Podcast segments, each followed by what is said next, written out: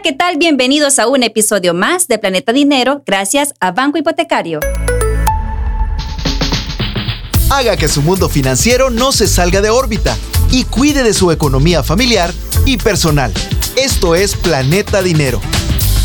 Bienvenidos a Planeta Dinero, soy Pamela Carranza y este día vamos a hablar sobre un tema muy interesante para el cuidado de tus finanzas. Me acompaña una experta, Norma Linares, quien es gerente de soluciones integrales de Banco Hipotecario. Bienvenida, Norma. Hola, Pamela, un gusto. ¿Cómo estás? Bien, gracias a Dios. Me encanta tenerla acá y bueno, yo quiero conocer un poco sobre este concepto que puede resultar complicado de desarrollar o conocer. El récord crediticio, ¿en qué consiste? Es un término que cuando tú lo escuchas se puede oír totalmente complejo, pero es tan fácil que únicamente es donde se registran todas las actividades financieras de los pagos que uno realiza, de todos los pagos eh, por servicios y además pues de todas las actividades crediticias en, los, en el sistema financiero. Ese es el récord crediticio. Norma, ¿y esto es lo mismo que historial crediticio o es distinto? Es el mismo que el historial crediticio. ¿Qué es lo que sucede cuando decimos historial? Es que queda registrado en los diferentes buró que existen. Hay buros que son identificados para lo que es área de servicio, así como en el sistema financiero. Digamos que es como la huella que yo voy dejando dentro del banco o dentro de la institución financiera a la que yo esté afiliada. Y no solamente banco. Por eso es que hay diferentes buró donde están las entidades comerciales, donde les presta cualquier servicio y en efecto, como tú lo dices, son todas las actividades de pago que uno hace y realiza y ahí se identifica perfectamente cómo es la forma de pago o la moral que uno tiene al realizarlos. Ha dicho algo bastante importante, la moral. ¿Cómo puedo cuidar yo mi récord crediticio para no tener una mala reputación? Lo importante de poder cuidar un récord crediticio es Primero, ubicarme en el estatus económico que yo me encuentro. Es mm. decir, que cuáles serán mis ingresos contra mis gastos. Primero, no gastar más de lo que gano. Eso creo que lo hemos escuchado en muchas ocasiones. Eso lo hemos escuchado más de muchas ocasiones, ¿verdad? No gastar más de lo que gano. Evitar todo aquel gasto hormiga no sobre endeudar o realizar gastos innecesarios de manera impulsiva. Mm. Eh, no realizar gastos de tarjetas y compras con tarjetas de crédito si no es necesario. No tomar tarjetas de crédito y estar efectuando única y exclusivamente lo que es el pago del pago mínimo, porque ahí se van incrementando la cantidad de intereses. Entonces, esa es la mejor manera de poder es cuidar el récord crediticio porque gasto lo que puedo. No lo que quiero. No lo que quiero, porque hay veces, muchas veces quiero y no, puedo. Exactamente. Entonces, y eso evita a que se vaya deteriorando nuestro récord y tengamos vernos obligados que se nos cierren las puertas en a nivel del sistema financiero. Has dicho algo bien importante también de no realizar compras compulsivas o realmente, porque en el momento a lo mejor tengo ahí un mi pistillo que puedo ocupar y hago una compra, pero no es tan necesaria. O sea, ese tipo de gastos hormiga también los tengo que evitar. Totalmente. Creo yo que lo que se ha visto, ¿verdad? Es el gasto hormiga. Por ejemplo, el gasto de café, el gasto que me voy a ir a almorzar, son 5 dólares, son 10 dólares pero si yo lo sumo a la semana, ¿cuánto es lo que a mí me genera ese gasto semanal? Lo multiplico por cuatro, ¿cuánto es el gasto mensual? Y eso a lo mejor me pasa de mi excedente de mis ingresos. Y por ejemplo, si yo tengo una deuda de algún año anterior, obviamente se va acumulando y se va acumulando y entonces es la de nunca acabar, Norma. Eso es lo importante, ir cubriendo lo que son las deudas, no permitir que las deudas se vayan acumulando. Por eso lo comentaba, es importante que en razón de tarjeta se vaya pagando un poco más del pago mínimo para que esa deuda no se vaya acumulando y que obviamente esa deuda ya no salga en 500 dólares, sino que en 1.200 dólares. Evaluar el tema de tasa de interés. Mm, a ver, cuénteme un poquito más sobre eso. creo yo que en todos nosotros como usuarios de muchos productos eh, no nos ubicamos en la tasa de interés, en lo que nos pueda impactar. Eh, solamente vemos que el producto nos los otorgan, por ejemplo, una tarjeta de crédito de mil dólares. Entonces, ah, bien, tengo una tarjeta de mil dólares, me dan tantos eh, puntos, mías, promociones y todo lo demás, pero es una tarjeta del 40%. Entonces, o un crédito, ¿verdad? Me están dando 10 años. Ah, qué bien, me están dando 10 años, pero tasa del 12%. Entonces, sí. lo incidente de todos estos productos es la tasa de interés Ojo, Pamela, es importante tomar en cuenta que un producto financiero o un producto que se tome un crédito en, una casa comercial se identifique la tasa de interés, porque eso puede generar un consumo demasiado alto o una carga demasiado alta para la economía de la persona. Y por eso después dicen, terminé pagando más de lo que me costó. Definitivamente, te puede salir costando el producto o el crédito el doble o el triple de lo que realmente te otorgaron. También dijo lo de los intereses, que es lo que nos acaba de explicar. Y si, por ejemplo, a veces uno hace una compra porque le ofrecen la tasa de cero intereses, ¿verdad? Mientras pagas la compra. ¿Qué tan conveniente es hacerlas? Siempre y cuando eh, volvamos y nos ubiquemos si realmente esa cuota de cero intereses yo Norma, tu Pamela, la puedes pagar. Si no, al final, esa cuota de cero intereses se va a acumular a la tasa de interés que tiene la tarjeta de crédito. Por lo tanto, no es conveniente. Es cierto, porque entonces caigo en esa cascarita y al final sí me termina afectando. Yo creo, Pamela, que eh, lo interesante de todo esto, de un buen récord crediticio, es estar ubicado en mis ingresos, no ser un comprador compulsivo, saber qué es lo que realmente necesito, ¿verdad? Como humanos creo que siempre queremos cosas que no necesitamos, sino que sencillamente lo quiero. Entonces, eso es bien importante. Y no, también el famoso dicho de porque quiero y porque, y porque quiero y porque puedo, dicen unos, pero no, a veces quiero, pero no puedo. Exacto. Hay que ser conscientes. Como hablábamos anteriormente en otros episodios, el autocontrol. El autocontrol, exactamente. Es clave. Cuéntame sobre las acciones que también podemos tomar en cuenta para administrar correctamente nuestras finanzas y pues tener obviamente una óptima salud financiera. Bueno, las, eh, tenemos muchas eh, alternativas, ¿verdad?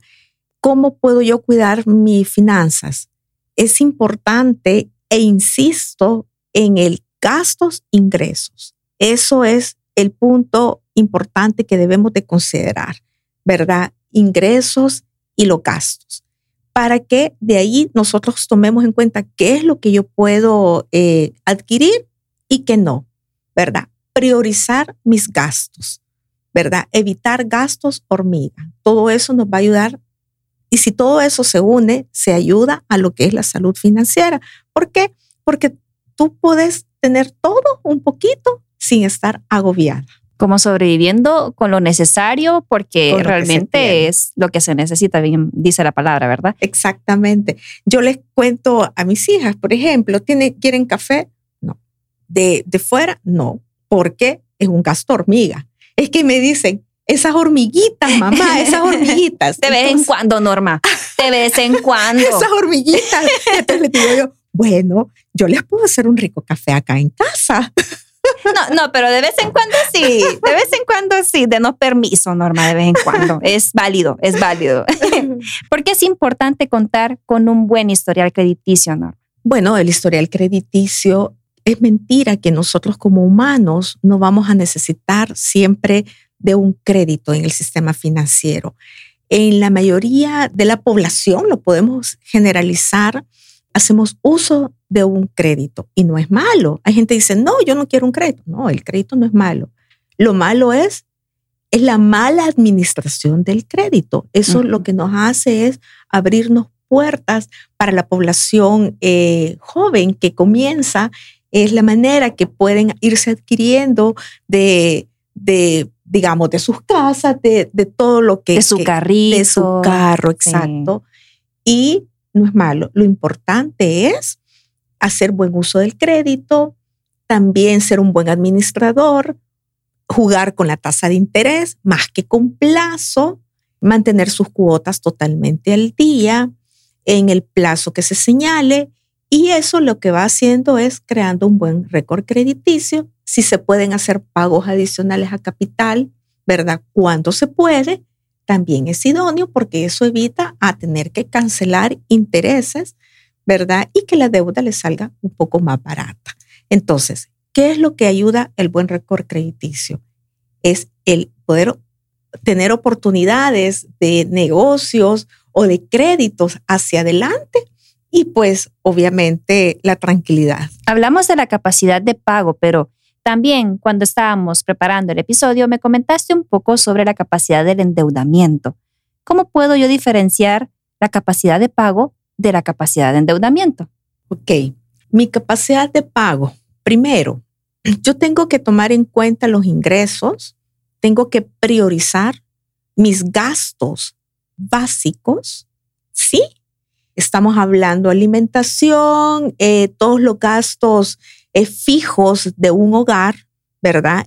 Y eh, posteriormente de ahí considerar un 20%, que es lo usual que una institución financiera le considera, ¿verdad? Para poder cancelar las deudas. También es importante y no perdamos de vista que parte de la salud financiera es manejar un buen récord crediticio y manejar un porcentaje de ahorro.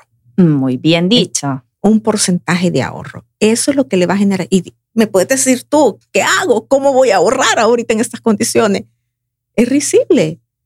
Tú puedes estar ahorrando 5 o 10 dólares y quieras o no, eso se va acumulando, se va acumulando. Entonces, ¿cómo yo genero la capacidad de pago?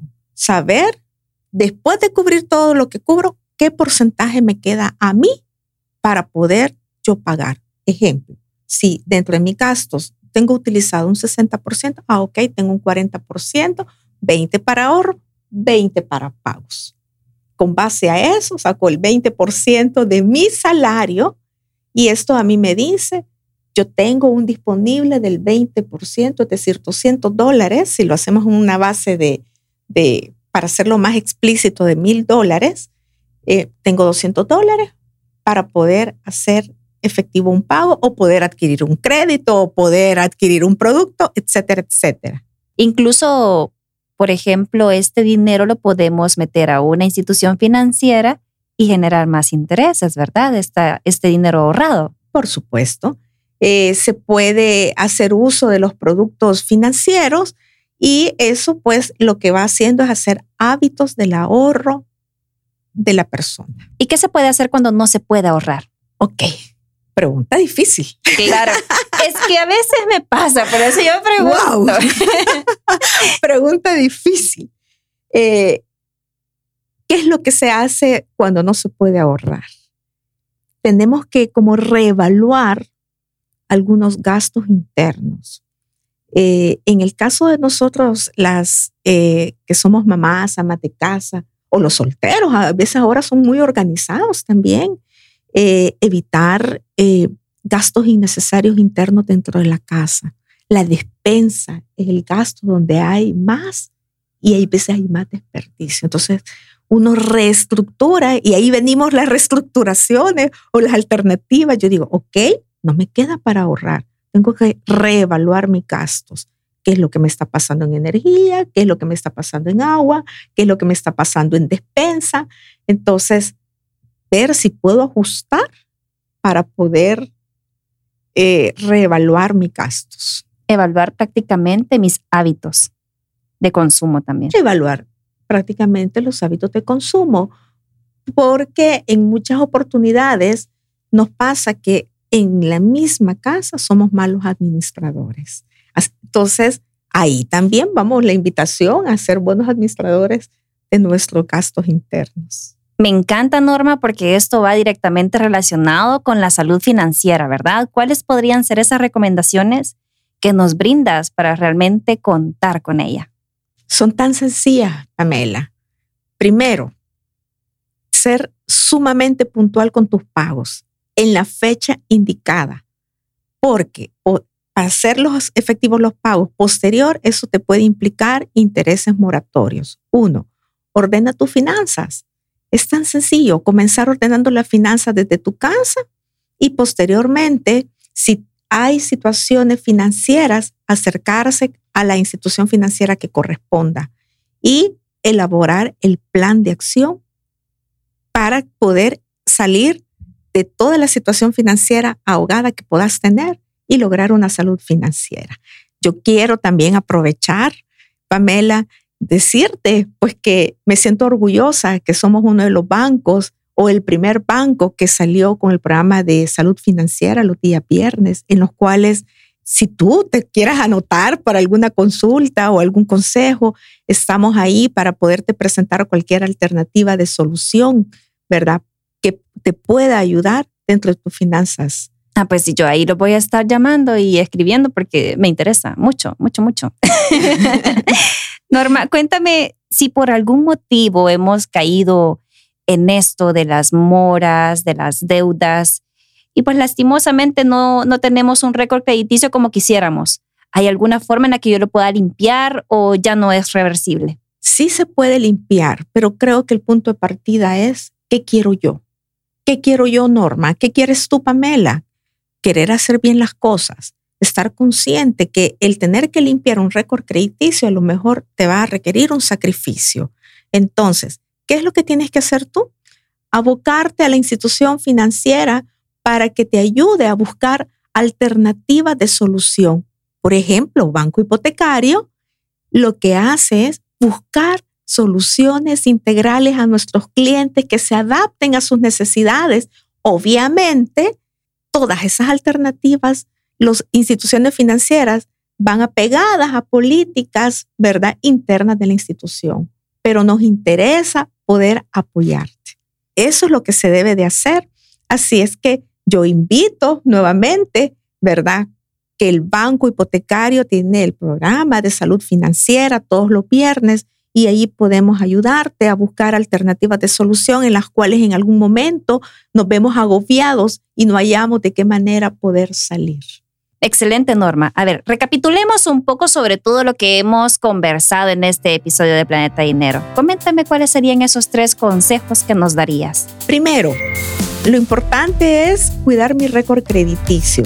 Como dijimos, es la huellita que se va dejando de todos los pagos que yo voy efectuando, sea en el sistema financiero o a nivel comercial. Dos, conocer mi capacidad de pago, identificar mis ingresos y mis gastos y evitar todo aquel gasto innecesario. Tercero, honrar mis créditos si he tenido dificultades, abocarme a la institución financiera y decir, señores, yo quiero pagar, no puedo, ayuden. Gracias Norma por habernos acompañado en este episodio. Gracias a Banco Hipotecario. Gracias Pamela por haberme invitado a este podcast que es tan importante para todos los usuarios de crédito y, e invito para los días viernes al tema de salud financiera. Banco Hipotecario está al servicio de sus clientes, en el cual nos honra poder apoyarles en el tema de salud financiera.